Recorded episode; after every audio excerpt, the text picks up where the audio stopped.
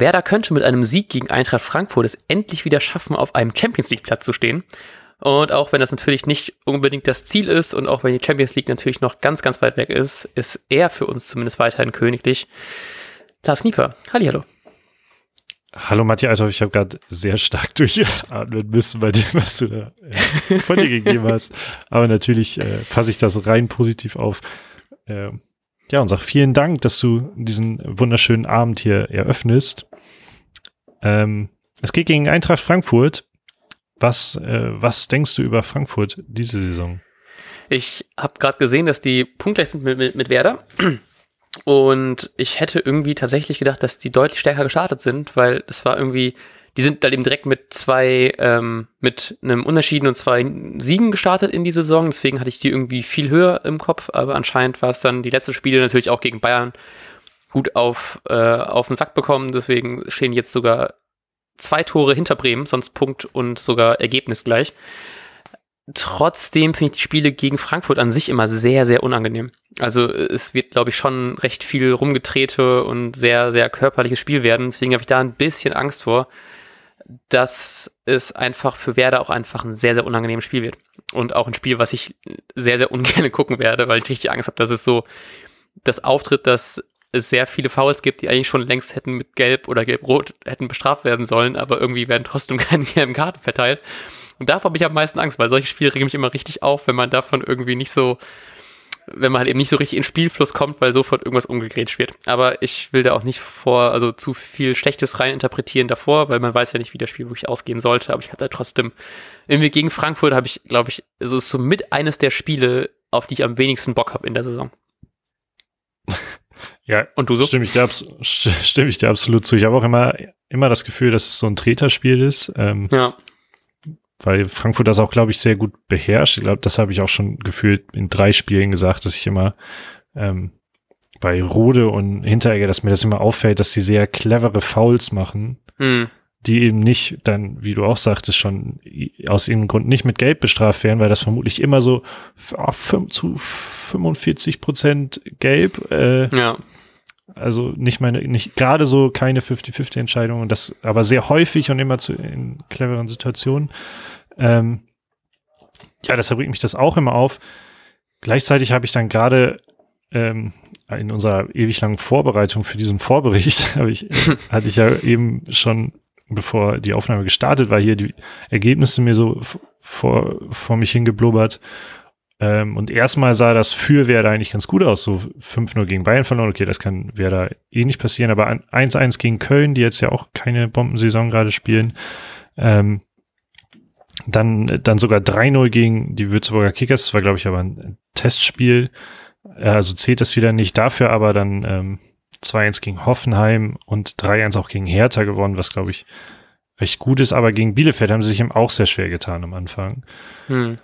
Ähm, ja, ich bin einerseits aufs Spiel gespannt, andererseits erwarte ich nicht viel, weil ich glaube, dass ähm, Werder mit dieser Härte ähm, aufgrund der aktuellen, erneut aktuellen verletzten Situation nicht so gut klarkommen wird tatsächlich. Ja. Ich würde richtig gerne, wenn wir es tatsächlich jemals schaffen sollten, einen Saisonvorbericht machen, würde ich richtig gerne mal so ein Ranking machen mit Spielen, auf die wir uns am meisten, auf die wir uns am wenigsten freuen. So die, die, die 16er, die, die 17er Tabelle mit Vorfreude auf ein Spiel oder nicht. Ich glaube, da ist Frankfurt bei mir auf jeden Fall recht weit unten. Ja, und dazu kommt halt eben, was du schon angesprochen hast, auch jetzt die Ausfallzeiten von, ähm, also bei Osako ist, glaube ich, gar nicht so schlimm jetzt gewesen. Bei Füllkrug ist auf jeden Fall der Ausfall von mehreren Wochen da, was natürlich extrem traurig ist, weil jetzt halt eben auch Selke fehlt. Und Füllkrug heißt, wir haben ähm, eigentlich so als richtigen zentralen Stürmer jetzt äh, Sergeant da, der das machen würde. Und ich hätte halt eben so gerne Selke spielen sehen, gerade weil Hinteregger ja auch irgendwie, ich weiß nicht, ob es vor der Saison war oder recht am Anfang der Saison noch so ein bisschen gegen Selke gestichelt hat und meinte, dass er sehr gerne gegen Selke spielt, weil es jemand ist, der äh, irgendwie der sich selber größer sieht, als er eigentlich ist oder sowas in die Richtung. Ich habe nicht mal den genauen Wortlaut. Ich glaube, jeder weiß auch, dass da irgendwie bei Hinteregger da, äh, da, also zumindest das, was worum es da ging. Deswegen hätte ich mich natürlich sehr, sehr doll gefreut, wenn man, wenn Selke Frankfurt ein paar eingeschenkt hätte. Aber das geht leider nun gerade nicht.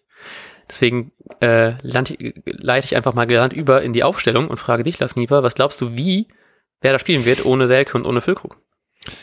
Ja, hervorragende Frage und glaube ich auch sehr schwer Danke. zu beantworten. ja, dass die mal kommt im Vorricht.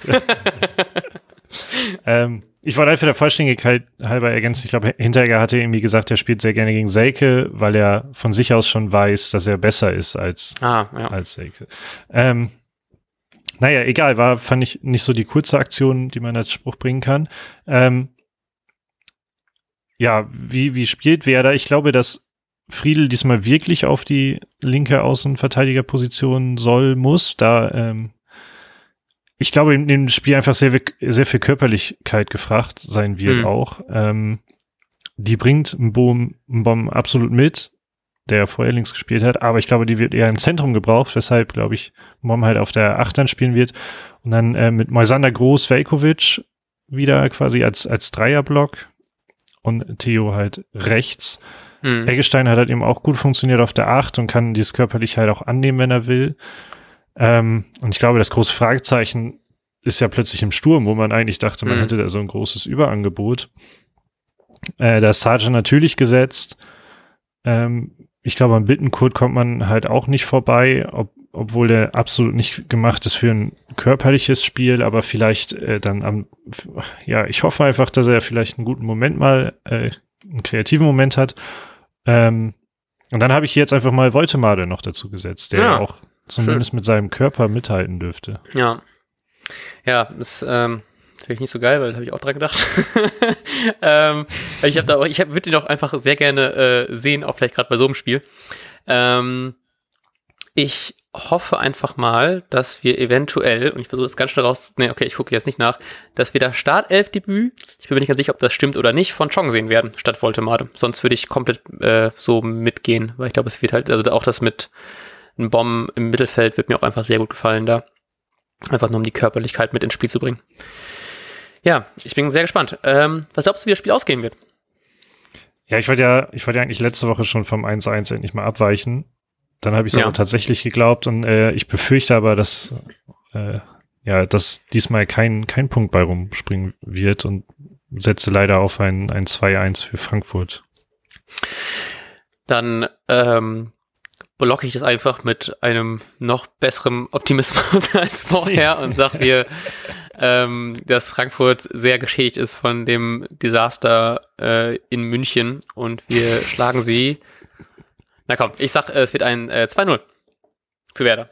Cool. Um einfach noch positiver zu sein, dass hinten die Null aus irgendeinem Grunde steht, weil Groß mit seiner neuen Vertragsverlängerung uns so stabilisiert, dass wir kein Gegentor fangen. Nochmal ganz, ganz äh, lieben Glückwunsch für die Vertragsverlängerung. Ich freue mich immer sehr, sehr doll, wenn man in jeglicher Form Groß sieht, weil ich immer noch so begeistert von dem Jungen bin. Ähm, von dem Jungen. Jungen. ja, ja, könnte mein Vater sein. Nein, okay, so halt auch nicht. Trotzdem sehr schön, dass er weiterhin äh, bei, bei Werder ist. Ich freue mich immer sehr darüber. Ja, ich hoffe, dass du, mal wieder hoffe ich, dass du recht haben wirst und ähm, ich aber trotzdem den Kicktipp wieder ein bisschen was gut machen werde. Und dann hören wir uns vermutlich irgendwie am Sonntag. Genau. Dann bis Sonntag und habt einen wunderbaren Bundesligaspieltag. Bis dahin. Tschüss. Und jetzt läuft der Ball.